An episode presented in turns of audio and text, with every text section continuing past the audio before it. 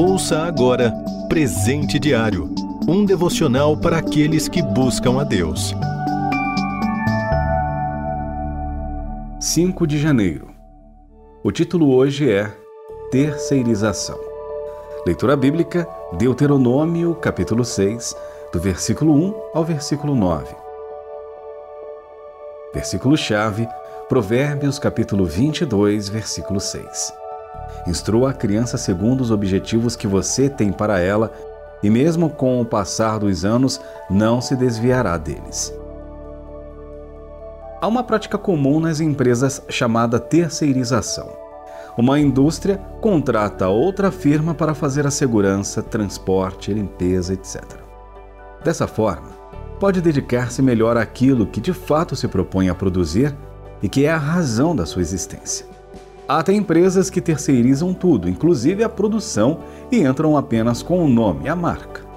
As famílias também terceirizaram quando compram uma marmita, contratam uma diarista, levam um terno ao tintureiro, etc. Infelizmente, por falta de tempo, muitos pais terceirizam inclusive aquilo que é essencial: o relacionamento com os filhos e a educação deles. Essa última é tão importante que não pode ser terceirizada para babá, a creche ou a escola.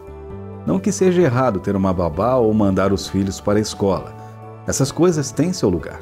Mas nenhuma babá ou professora, por melhor que seja, pode substituir a mãe e suprir a carência de afeto e a presença dos pais na vida de uma criança.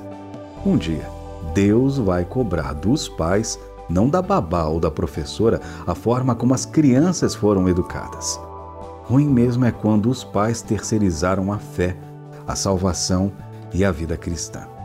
Em vez de irem à igreja com seus filhos, ficam em casa e assistem ao culto online.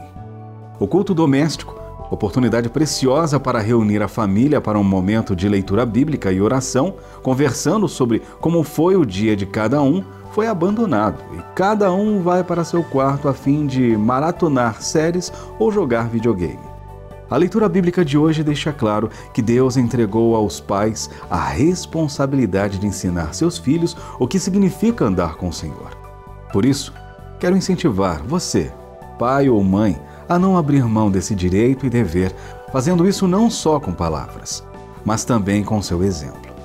Você até pode terceirizar algumas coisas, mas não a sua fé e a educação dos seus filhos. Você ouviu Presente Diário um devocional para aqueles que buscam a Deus. Acesse rtmbrasil.org.br.